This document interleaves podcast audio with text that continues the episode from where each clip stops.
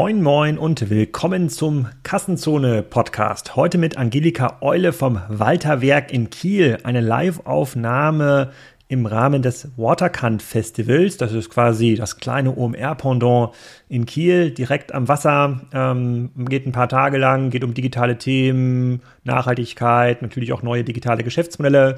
Und ich durfte dort die Angelika live interviewen, eine Industrieunternehmerin, die hier das Walterwerk betreibt, den führenden Waffelbackmaschinenhersteller weltweit. 80 Prozent aller Waffeln äh, in die Eis gefüllt wird, kommen aus ihren Maschinen. Äh, sehr, sehr nischige, sehr kuriose Folge und wir reden nicht nur über Waffelbackmaschinen, sondern auch über Ohrenkerzen. Ich dachte, das wäre das wäre ein Scherz, als sie sich, als sie mich da abgeholt hatte zu dem Thema. Aber das gibt es wirklich und das ist auch eine recht große äh, Nische. Darüber reden wir, ähm, darüber reden wir auch und äh, dem Business geht es ähm, hervorragend. Die hat nicht die Problemchen, die ja gerade so ein bisschen die E-Commerce-Szene ähm, umhertragen und äh, die ihr wahrscheinlich schon in der Folge, die ich mit Florian Heinemann aufgenommen habe, wahrgenommen habt. Da ging es ja um die Regulierungsbemühungen und ähm, ich danke für das Feedback für die Folge. Es gibt jetzt so einige Kandidaten, die wir da als Experten für unsere nächste Aufnahme hinzunehmen ähm, können. Und es gab auch so einige Rückmeldungen, die gefragt haben, was heißt das denn eigentlich für die Businesses, in denen ich involviert bin, insbesondere ähm, Spriker. Und äh, da würde ich auch gerne ein kurzes Update geben. Unser Fokus liegt ja auf Unternehmen, die vorrangig im B2B-Umfeld unterwegs sind oder auch Marktplätze bauen wollen oder halt sehr, sehr ähm, sehr sophisticated E-Commerce-Plattformen betreiben, wie zum Beispiel Aldi, dem wir da auch unter die Arme greifen.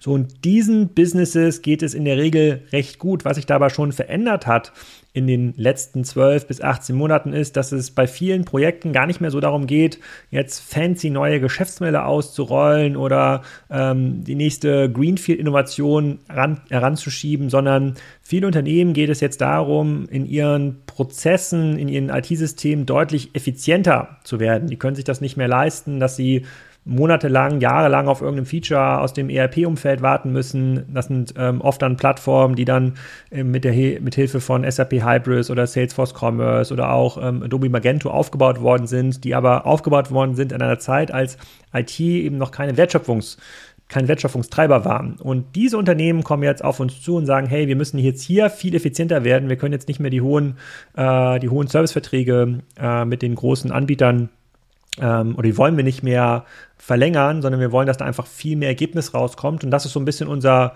ja, Brot- und Buttergeschäft geworden, diesen Unternehmen zu helfen, sich dort loszulösen von den großen Best-of-Suite-Plattformen und dann selber viel, viel schneller zu werden, viel effizienter zu werden. Und wie gesagt, nicht mehr mit dem Hintergrund, neue Geschäftsfelder ähm, auszuprobieren. Das ist mittlerweile unter 50 Prozent der Anfragen, sondern wirklich äh, mit dem Hintergrund effizienter zu werden, entweder mit dem bestehenden Team mehr äh, ähm, zu schaffen oder hier und da auch Einsparpotenziale ähm, zu heben. Es ist ganz interessant, wie sich das verändert und das sehen wir auch ähm, global. Also es ist in Europa genauso wie in den USA. In APEC, Middle East sind die Cases noch ein bisschen anders gelagert, aber auch dort geht es zunehmend um, äh, um Effizienz. Ähm, aber ähm, wir haben gar nicht so viele, viele, viele, viele große B2C-Shops, ähm, äh, bei denen wir jetzt irgendwie Daten sammeln würden, ähm, dass es denen jetzt irgendwie nicht gut geht. Also davon sind wir also nicht so sehr ähm, betroffen. Wir sehen da in Summe noch ein sehr auskömmliches Wachstum, aber das Interesse, warum Leute Spriker kaufen oder mit uns und unseren Partnern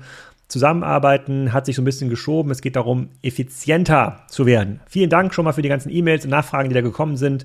Ähm, ich sehe da, habe dann sehr, sehr, äh, eine sehr, sehr bullische Sicht auf den Markt, in dem wir da unterwegs sind und in dem wir uns da entwickeln. Ähnlich bullisch ist auch die Sicht von Angelika rund um das Thema Waffelbackautomaten. Viel Spaß. Hallo? Ah, hallo.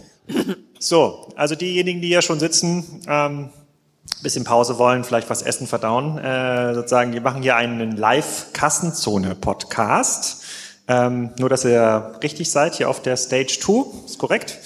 Genau, und wir reden über ähm, mit Angelika über diese beiden Produkte, die da draufstehen. Einmal über Waffelbackmaschinen ja, und Ohrenkerzen. Ohrenkerzen habe ich gerade erst kennengelernt. Äh, das ist ein ganz spannendes äh, Thema. So, das, darum geht's jetzt ähm, inhaltlich. Dann kann der Podcast losgehen. Wir brauchen so eine halbe Stunde. Und vielleicht zum Ende ähm, äh, machen wir das auch nochmal, dass hier Fragen gestellt werden können. Ob die dann in den Podcast mit rein können, das entscheiden wir dann spontan, je nachdem, was das für Fragen sind. Angelika, herzlich willkommen zum Kassenzone-Podcast. Du wurdest äh, mir hier zugelost. Ich wurde eingeladen ähm, hier von der von dem Waterkan Festival und da wurde gesagt, das wäre total cool, wenn wir einen Live-Podcast aufzeichnen. Und da meinte ich, das würde ich aber gerne mit einem Kieler Unternehmer oder Kieler Unternehmerin äh, machen. Und irgendwann im E-Mail-Verlauf äh, bist du dann aufgetaucht. Und da habe ich gesagt, das ist ja interessant. Waffelbackmaschinen habe ich mich noch nie mit auseinandergesetzt. Äh, lass mal darüber ähm, erzählen. Kannst du mal den Leuten, die jetzt hier live zuhören und denen, die es jetzt im Podcast hören, mal erklären, äh, wer du genau bist und was ihr genau macht? Ja, also ich bin Kieler Familienunternehmerin und ähm, in unserer Unternehmensgruppe gibt es gleich zwei Weltmarktführer. Du hast gesagt, die Waffelmaschinen, das ist, ähm, gehört zu den Hidden Champions. Das bedeutet, in Kiel wissen auch nicht alle Menschen, dass wir die besten und tollsten Waffelmaschinen der Welt bauen und auch die meisten davon augenscheinlich. Also das Produkt unserer Maschinen, also wir bauen keine, wir, wir verkaufen kein Eis, wir verkaufen auch keine Waffeln, wir verkaufen die Maschinen. Das Produkt unserer Maschinen sind diese Hörnchen, die kennt jeder. Und die Wahrscheinlichkeit, wenn irgendwo auf der Welt ähm, ein Eis gegessen wird aus so einer Waffel, liegt bei etwa 80 Prozent, dass die auf einer unserer Maschinen gebacken worden ist. Das würde ich sagen, das ist Weltmarktführerschaft. Die andere Firma ist ähm, wesentlich kleiner, aber das ist halt noch eine kleinere Nische. Da geht es um Ohrenkerzen. Das ist auf da oben gesehen. Ähm, ja, da, da reden wir gleich erzählen zu. wir später mal. Erzählen, erzählen wir, später. Erzählen wir gleich genau. mal äh, äh, dazu. Sozusagen, ihr firmiert ja unter dem Namen Walter, äh, Walter Werke. Kannst du noch mal so ein bisschen die Historie äh, sozusagen der Walter Werke erklären, was ihr genau macht? Weil du hast mir das auch schon in dem in der Kommunikation vorher erzählt er macht ja auch teilweise Spezialprodukte, Spezialprojekte, Waffelbackmaschinen, sozusagen das ist euer Kernprodukt. Wir kommen auch noch mal gleich auf den Waffelmarkt, 80 Prozent, ähm, zu sprechen. Ähm, Walter gibt's ja schon seit den 30er Jahren, also die Werke in, äh, in Kiel. Kiel ist ja nicht so bekannt als klassischer Industrieproduktionsstandort. Wie kommt man dann dazu, dass hier weltmarktführende Waffelbackmaschinen gebaut werden? Wie ist denn das entstanden?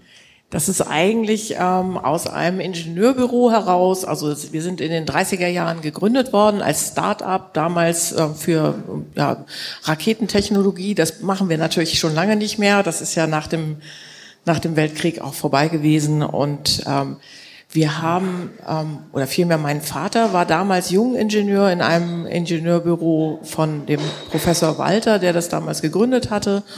Und ähm, in den 70er Jahren gab es dann auf Betreiben meines Vaters ein, ähm, ja, ein Anschluss einer Fertigungsfabrik, eine Maschinenfabrik ist dazugekommen und dann konnten die Ingenieure anfangen, ihre tollen Ideen einfach direkt auch zu bauen. Das ist ein Riesenvorteil.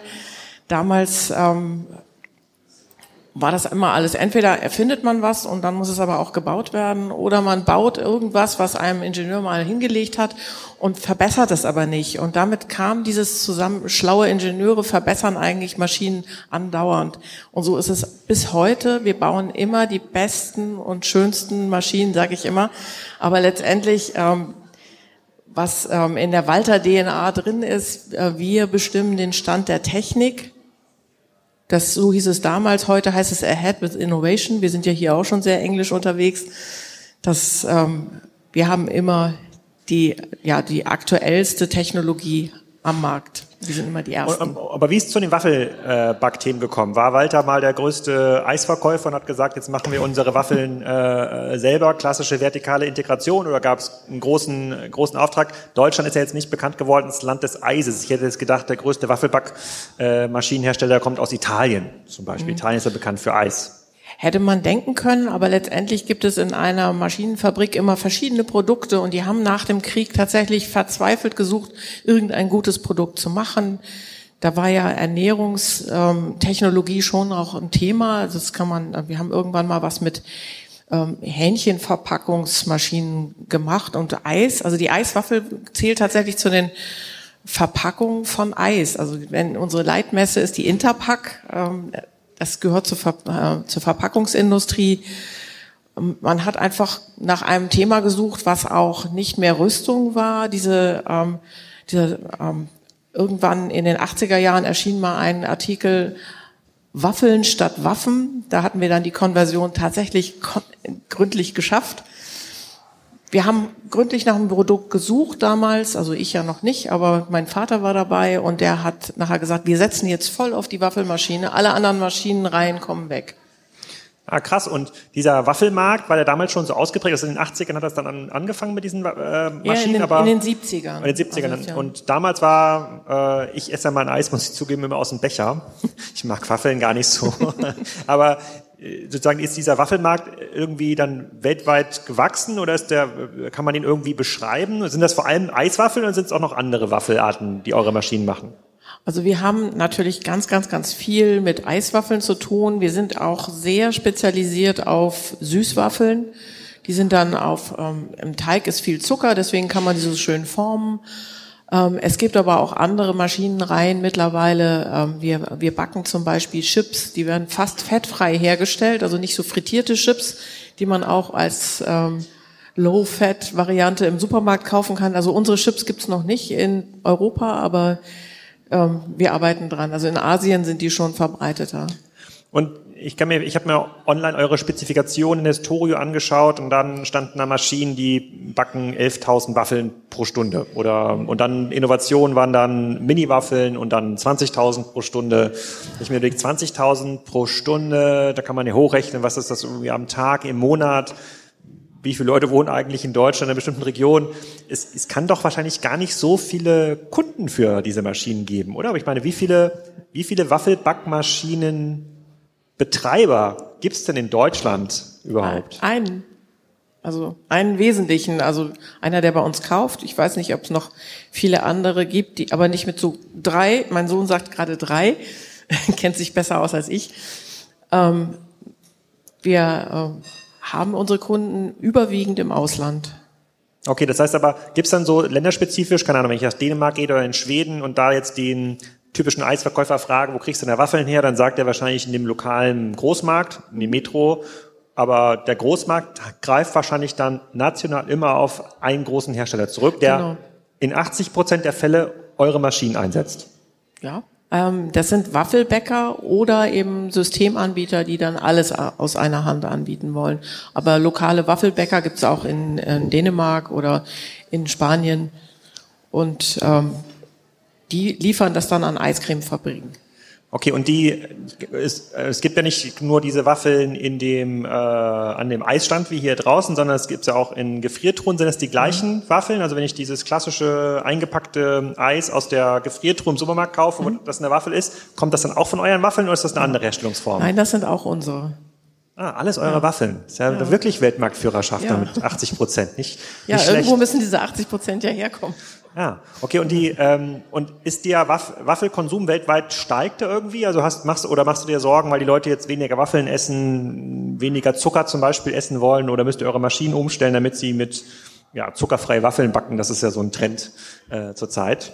Ja, der Trend mag in Europa so sein. Weltweit ist der absolut nicht spürbar für uns. Wir haben noch ein paar weiße Flecken auf der Landkarte. Wir liefern unsere Maschinen aktuell in bummelig 80 Länder. Da sind noch ein paar übrig. Aber ähm, dieser ähm, ja, Gesundheitstrend, weniger Zucker zu essen, ist ähm, in den meisten unserer Kundenländer nicht, nicht spürbar. Und angenommen, mir kommt jetzt ein neues Land dazu, Chile, so als Beispiel schön weit weg.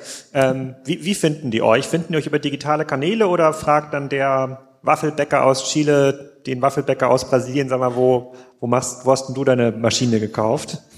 Das könnte passieren. Es gibt ja so Messen, auf denen man gefunden wird. Im Internet wird man gefunden. Wir haben einen ähm, Vertriebler, der für diesen Markt zuständig ist. Der, die kennen sich eigentlich alle untereinander.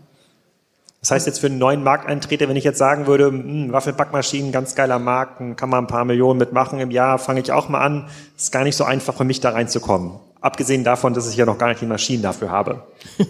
man braucht auch Platz für diese Maschine, die passt nicht überall rein. Also hier dieser Raum, der wäre schon grenzwertig. Also wir, die, die also wir sitzen hier in einem Raum, der ist, würde ich sagen, halb halb so groß wie ein Fußballfeld vielleicht, ein Drittel von einem Fußballfeld könnte ja. man sagen. Unsere Maschinen sind sehr lang. Also und man braucht auch eine gewisse Höhe, die hätten wir hier. Hm. Und da muss man halt auch schauen, wo man die dann unterbringt. Und man braucht ja nicht nur die Maschine, man braucht auch Folgeequipment, damit man diese Waffeln dann auch verpacken kann. Wenn diese Maschinen wirklich ihre 500.000 am Tag backen, die müssen ja irgendwo hin. Hm.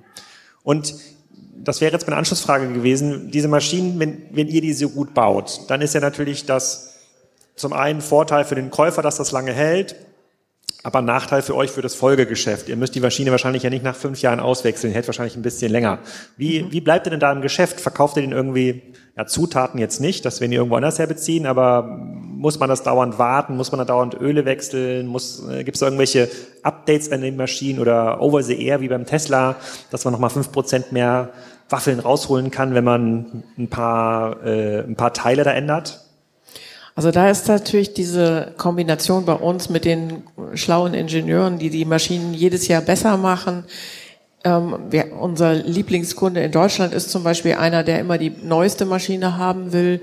Der bestellt sehr regelmäßig und natürlich ist seine Kapazität, äh, was die äh, Menge die, der Maschinen, die man da hinstellen kann, begrenzt. Und da muss er dann halt immer die älteste jeweils weiterverkaufen.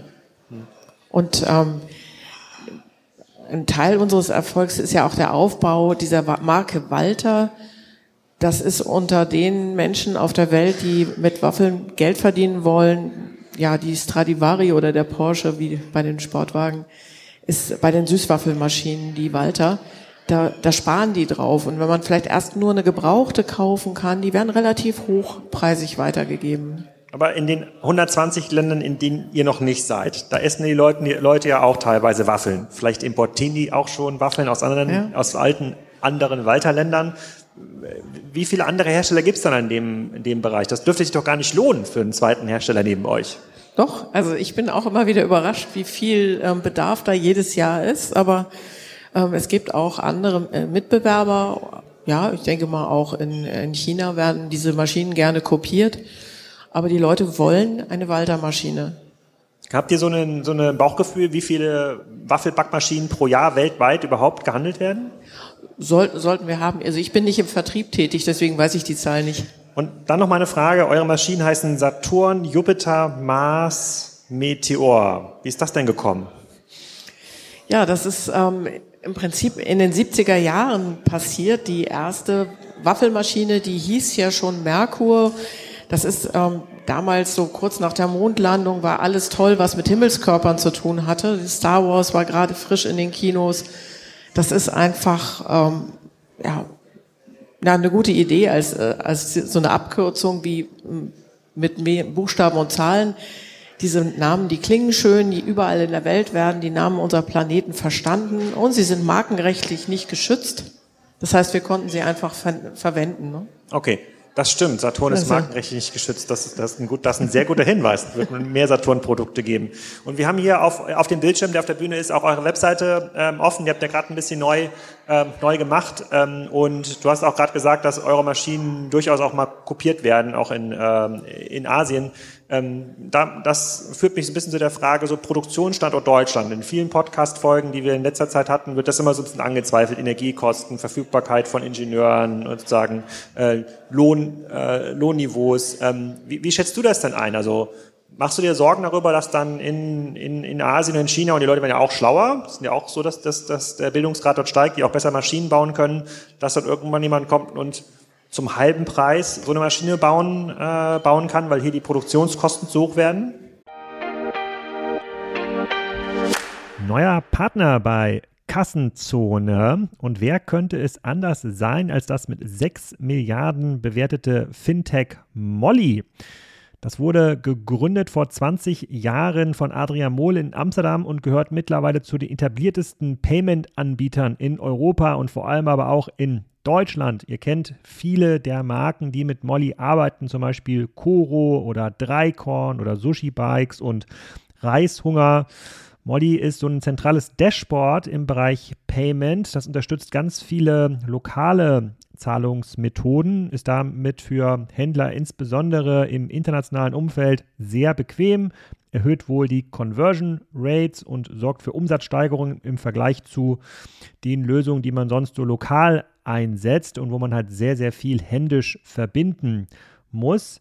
Ähm, es gibt ein Zusatzangebot, was für den einen oder anderen spannend sein kann. Das sind unbürokratische Finanzierungslösungen für Händler, also schnelle Kreditvergabe für bis zu 250.000 Euro, je nach Umsatz. Und mehr Informationen zu Molly findet ihr unter molly.com slash Kassenzone.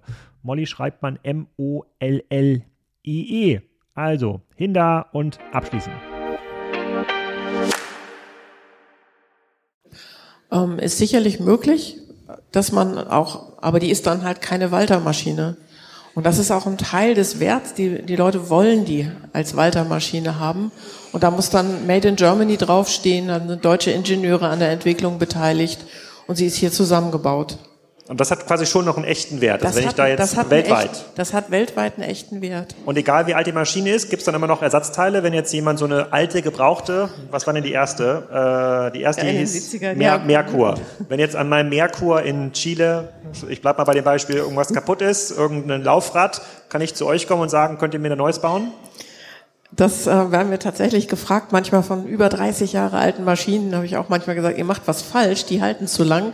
Aber auf der anderen Seite ist das auch toll, solche Qualität zu, zu haben. Das ist auch ein, ein Punkt, wie ich Nachhaltigkeit empfinde, dass man einfach nichts baut, was einfach gleich wieder kaputt geht. Also das, Prinzipiell sind die ganz alten Maschinen mechanischer gebaut worden. Die haben mittlerweile alle eine intelligente Steuerung, viel Elektronik drin. Das kann man nicht einfach nachrüsten. Ein bisschen kann man, aber da muss man halt doch mehr Geld in die Hand nehmen.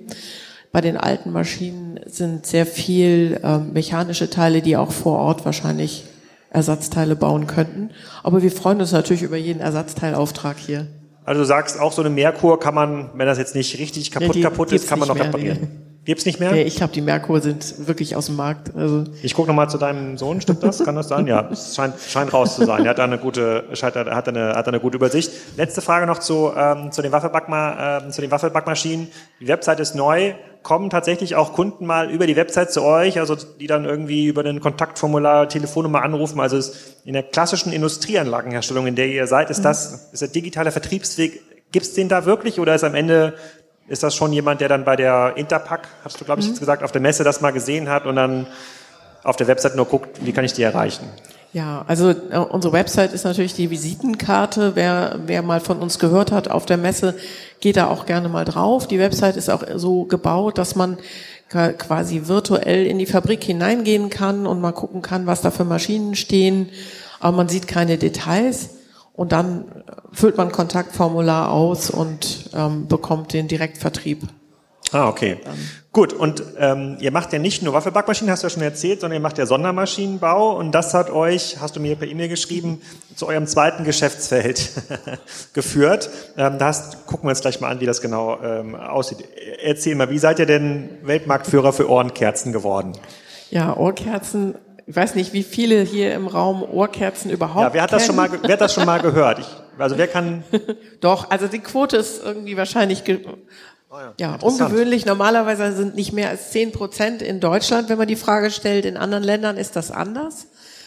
ich pack das, ich pack das mal aus hier. nebenbei. Ohrkerzen kannte ich selber tatsächlich vorher nicht.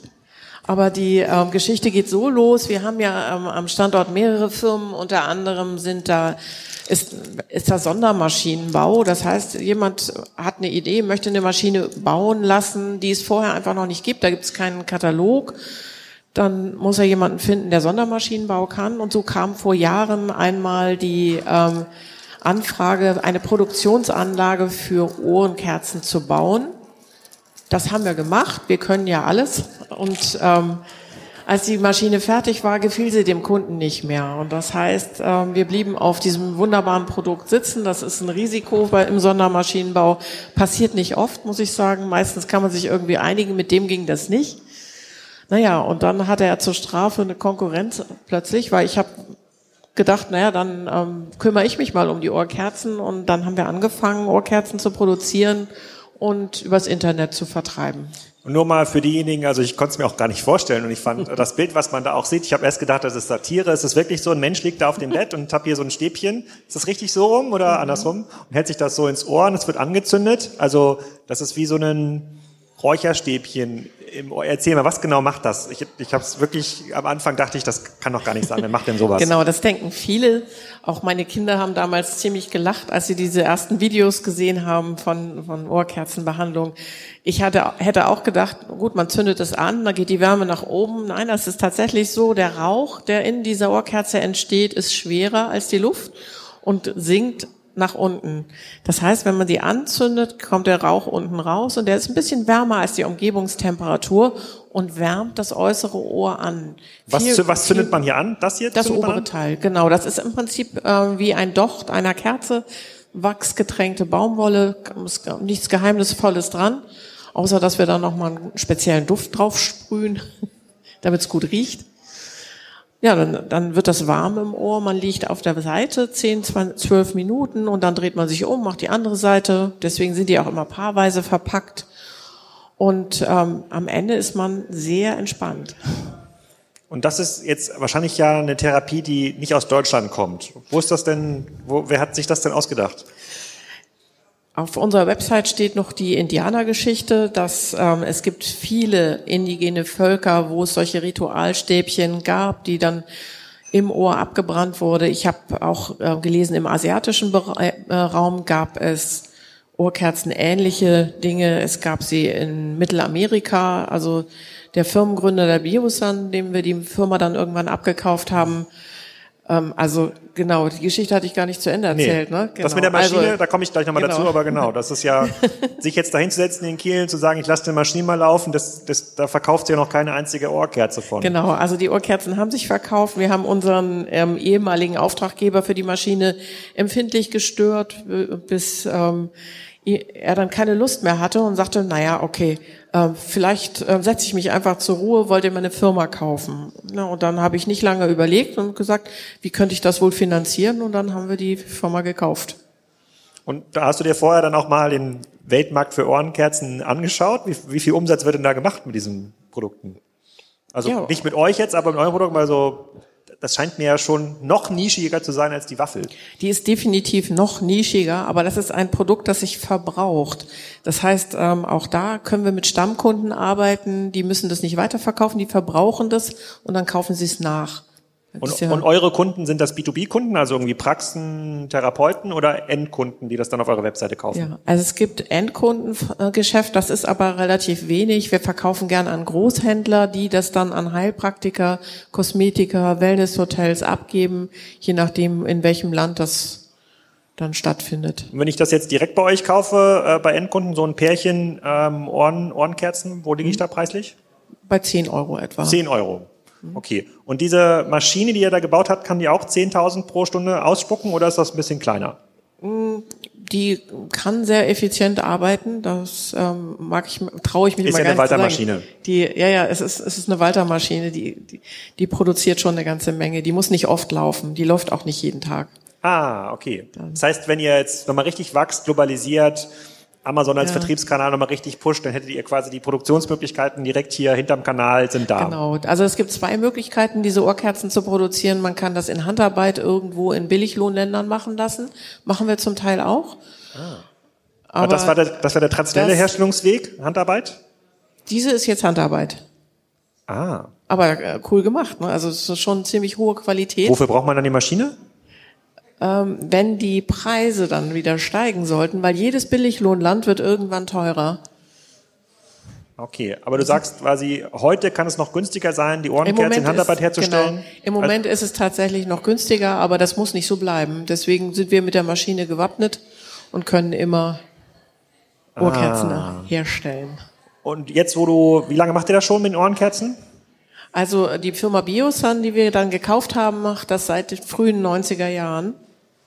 Und du? Ähm, ich selber habe, ähm, ja, wann habe ich denn angefangen?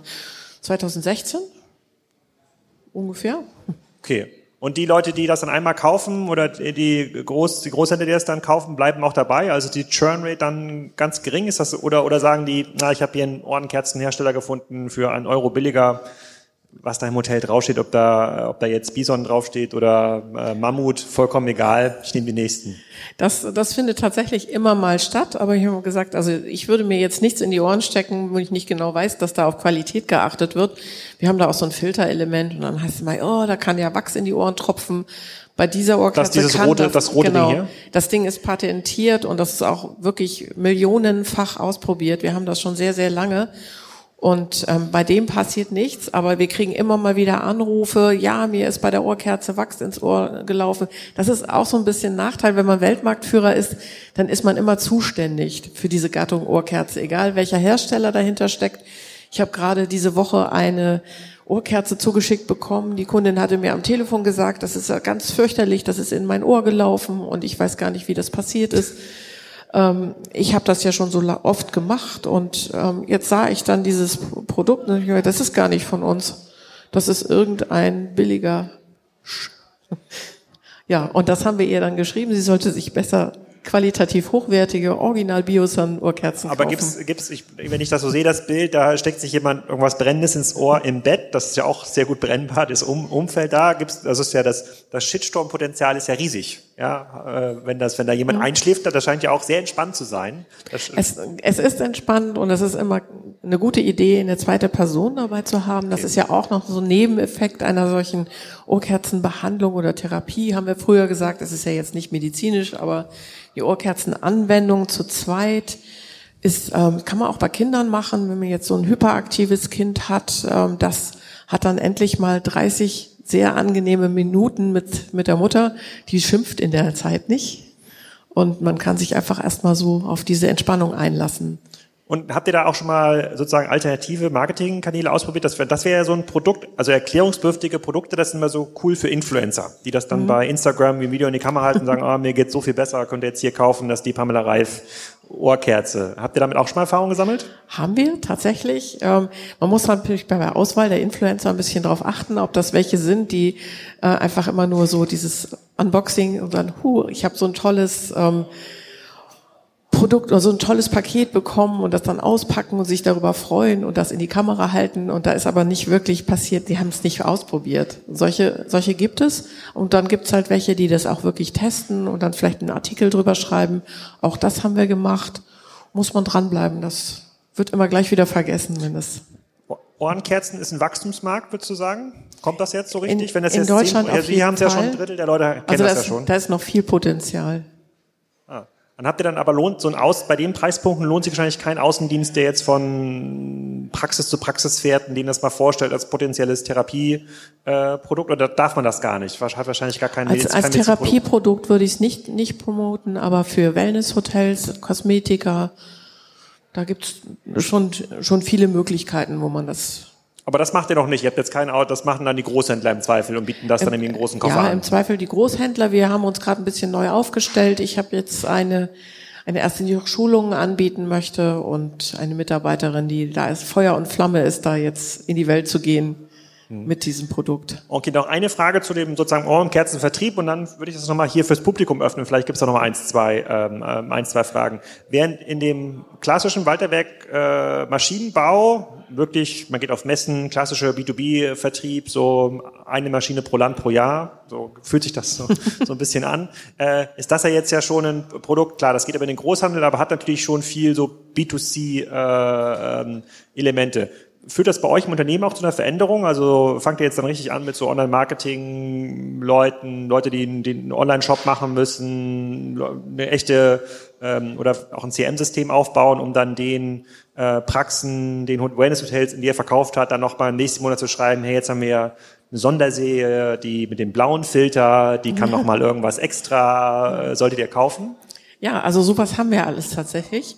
Ich habe sehr viel mit, mit Studenten gearbeitet, die sind unglaublich kreativ und, und auch schnell, jetzt was im Social Media Marketing angeht oder ja, andere Aktionen, die wir machen. Auch diese ganzen Influencer-Aktionen habe ich über Studenten organisiert.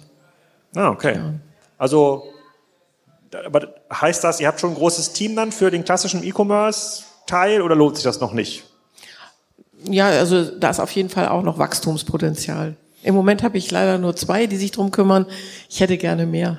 Okay. Und fairerweise musst du ja, da bist, bist ja auch ein bisschen darauf angewiesen, dass sozusagen die, die Lohnniveaus äh, ein bisschen steigen, damit sich irgendwann die Maschine dann richtig, damit ihr zum Einsatz bringen äh, können. Aber ich hätte jetzt gedacht, dass wenn ihr jetzt quasi, sagen wir mal, 100.000 äh, Ohrenkerzen aus der Maschine rauskommen, die, die dürfen doch nur einen Bruchteil von dem kosten, was das sonst manuell kostet, auch wenn es ein Billiglohnland ist. Hm, soll man sich wundern, das ist tatsächlich noch nicht so. Okay. Und diese Rohstoffe, die in dieser Kerze drin sind, wo kommen die her? Die ähm, von dieser Ohrkerze, die ähm, müssten, wir schicken das dahin. Das ist ein bisschen unpraktisch. Also, okay. Die, aber das, sind jetzt, das ist jetzt nichts, was ihr jetzt irgendwie selber machen könnte, ihr lokal. Also sozusagen um so Wachs. Ja, also Baumwolle wächst natürlich nicht in Deutschland. Da muss man gucken, wo man die so in der Qualität herbekommt. Also Baumwolle drinne, irgendein Wachs wahrscheinlich. Und Wachs, ja. Und dann und ein bisschen Plastik für den Filterteil. Das ist so ein Biokunststoff, der ist auch kompostierbar, aber Genau, ah. das, und wir schicken das immer dahin. Das ist nicht so wirklich ähm, ökonomisch für den ja. CO2-Fußabdruck, aber ich, irgendwann machen wir das nicht mehr. Ja, ich hätte jetzt ja quasi gerne diese Ohrenkerzen verlost hier für die beste Frage, die kommt. Vielleicht hast du noch was in der Tasche, aber die habe ich jetzt hier die ganze Zeit angegrabbelt. Die kann nur noch ich einsetzen. Habt ihr da eine Frage an Angelika hier aus dem Publikum? Ja, kannst du hier ins Mikro sprechen oder, oder da, nee, da gibt's ein extra Mikro. Ah ja, okay. Es wird gleich angemacht hier. Wenn die Frage gut ist, kommt das natürlich direkt in den Podcast mit rein, ganz klar. Genau, also meine Frage wäre mal, das sind ja zwei sehr unterschiedliche Herangehensweisen, wie ihr das organisatorisch aufteilt. Also ist das Teil der Walter-Gruppe oder ist das komplett ausgegründet und äh, selbstständig? Und ist auch ein kultureller Clash zwischen den beiden Sachen? Ja, also der, äh, der kulturelle äh, Unterschied, den habe ich tatsächlich auch. Wir sind im Walterwerk ähm, mitten in der Maschinenfabrik. Wir haben einige Räume gemietet und jeder Raum, wo die Biosan drin ist, der ist, hat eine gelbe Tür. Das heißt, die Leute kommen da wirklich in eine andere Welt. Es riecht bei der Biosan anders. Ähm, es ist etwas sauberer. Jetzt ein bisschen einmal durch die Schweißerei und dann sind wir wieder in dem sauberen Raum, wo Ohrkerzen verpackt werden. Das ist wirklich spannend ähm, ist im Prinzip ähm, entstanden, weil ich nach einer Betätigung gesucht habe in all dieser Technik. Ich bin von Haus aus eigentlich Medizinerin und ja, habe gedacht, na jetzt nicht nicht nur Maschinenbau bis zum Rest meines Berufslebens, sondern ich brauche mal was Eigenes. Und als Unternehmerin darf ich sowas machen. Und jetzt läuft die Maschine gar nicht. Mann, ja, Mann, Mann, Mann, Mann. Ah, okay. Nicht jeden Tag. Gelbe Türen, merke ich mir. Kann man Gelbe gut Türen, Themen, ja. Themen trennen. Ja. Gute Frage, die nehmen wir auf jeden Fall mit in den Podcast. Weitere Fragen? Ah, da hinten sehe ich noch eine. Gute Fragen bekommen. Hast du noch Ohrenkerzen für gute Fragensteller mhm. dabei? Ja, du krieg, kannst auf jeden Fall ein Set Ohrenkerzen gleich bekommen. Oder eine Waffel. Ja. Hi. Ähm, gab es noch mal eine ähnliche Story und weitere Produkte bei euch oder kann jetzt auch ganz schnell mit Nein beantwortet werden oder ähm, also in eurer Geschichte? Oder seid ihr da auch offen für in der Zukunft? Ja. Gab es vielleicht also, vor, den, vor ja. den Waffeln vielleicht noch was anderes, wo man gesagt hat, wir machen jetzt nicht Waffeln, sondern wir machen... Na, nach den Ohrenkerzen ja. auch noch ja. mal, ich weiß nicht was, 100 Ja, also es gibt, oder, es gibt immer gute Ideen. Ich habe ja gesagt, wir haben ein ganzes Rudel von guten Erfindern bei uns und ähm, wir arbeiten auch gerne mit anderen zusammen. Und ja, unser neuestes äh, Ding aus dem Bereich Waffeln ist ein, ein Kaffeebecher aus gebackenen Waffeln, der eine spezielle Beschichtung kriegt. Das ist noch nicht fertig, aber das wird. Und dann haben wir überall Waffelkaffeebecher. Das funktioniert schon als Die kann man dann essen? Was da? Die kann man hinterher essen. Das ist geschmacksneutral. Und ähm, äh, ja, Muss man mal, ein tolles drüber, Produkt. Muss also, mal drüber nachdenken. Okay. Ich habe in der Fernsehshow mal äh, einen Kaffeebecher aus Schokolade gesehen. In der Fernsehshow Girls war ja, das. Das ist aber nur für kalten mhm. Kaffee. Ja, also unser Kaffeebecher funktioniert tatsächlich schon für heiße Getränke auch richtig lange. Das läuft nicht aus. Und ähm, der Witz ist halt, man kann es essen, man muss es nicht essen, aber man kann. Ist der Spülmaschinenfest? Ja, natürlich okay. nicht. Okay. Gut. Ich, ich habe auch mal eine Frage. Und ah, zwar, zwar habe ich eine Glutenunverträglichkeit. Und das muss ja anders gebacken werden, die Kekse und sowas. Wir haben zu Hause, oder meine Frau hat angefangen, den ersten Teig zu machen, auf dem Backblech mit meiner Tochter alles ausgestochen und dann kam ein großer Keks raus. Sind die, kann man sowas auch, oder sind die anders einstellbar, die Maschinen, oder werden die vom Werk gleich so produziert, dass die immer eine Einstellung haben? Also da ähm, das werden wir tatsächlich häufiger gefragt. Das ist nicht ganz so einfach, weil diese die Eigenschaften von Gluten, das ist ja ein Weizenkleber, so ein, so ein der ähm, ist schon auch eine der Grundvoraussetzungen, dass wir diese Waffel so formen können. Bei den Chips ist das ein bisschen anders, die wir backen. Die können mit Kichererbsenmehl gemacht werden, mit Maismehl und mit irgendwelchen anderen Sorten. Die können auch glutenfrei gebacken werden. Aber ähm, so eine Waffel wird schwierig. Danke. Ja, kriegst trotzdem Ohrenkerzen. Ja. Okay. Gut, dann kommen wir schon zum Ende hier unseres sommerlichen Watercan Festival äh, äh, Podcast. Ähm, ich teile natürlich in den Shownotes im Podcast nochmal die Links zu diesen äh, sozusagen zu diesen Produkten. Empfehle allen diese Ohrenkerzen. Ich glaube, wenn der Podcast live ist, bis dahin habe ich es auch mal ausprobiert, wie das ist. Äh, vielleicht finden wir auch noch ein hippeliges Kind, an dem wir es ausprobieren äh, können. Gebe ich auch mal Feedback. Vielen Dank für deine Zeit und mal großen Applaus für Angelika. Nächstes Wochenende geht's schon weiter mit der Abschlussfolge, jetzt wirklich mit der Abschluss-Sommerfolge Energiezone. Und da war nämlich der wahrscheinlich meist zitierte, meistgenannte Energieexperte zu Gast, Volker Quaschning, ähm, den kennt ihr vielleicht aus diversen YouTube-Videos oder von Markus Lanz oder wo auch immer er über aufgetreten ist. Da machen wir nochmal einen wilden Ritt durch die ganze Energiebranche. Ist, glaube ich, ganz spannend geworden. Ähm, könnt ihr euch am Sonntag anhören und dann ab nächste Woche übernimmt Caro hier für ein paar Wochen. Habe ich bei LinkedIn gelesen. Ich hoffe, das klappt dann auch. Tschüss erstmal.